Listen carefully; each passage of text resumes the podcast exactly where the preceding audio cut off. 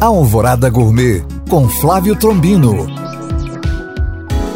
Olá, meus queridos ouvintes. Hoje, dia 25 de janeiro, aniversário da cidade de São Paulo, a maior cidade do Brasil. Cidade multicultural que foi construída sob influência de várias nacionalidades. E na gastronomia não foi diferente. Mas para mim, se me perguntarem qual prato é a cara da cidade, digo virado a paulista. Bisteca de porco grelhada, linguiça e ovo frito, banana milanesa, couve refogada, arroz e feijão virado, que é o que difere da comida que comemos aqui em Minas. Por exemplo, não é um tropeiro que leva ovo na mistura e tem o feijão al dente, nem o tutu que tem o feijão bem cozido e bem batido ele está no meio do caminho, misturado com farinha e cheiro verde, com feijão amassado, mas contendo alguns bagos inteiros. Bom apetite!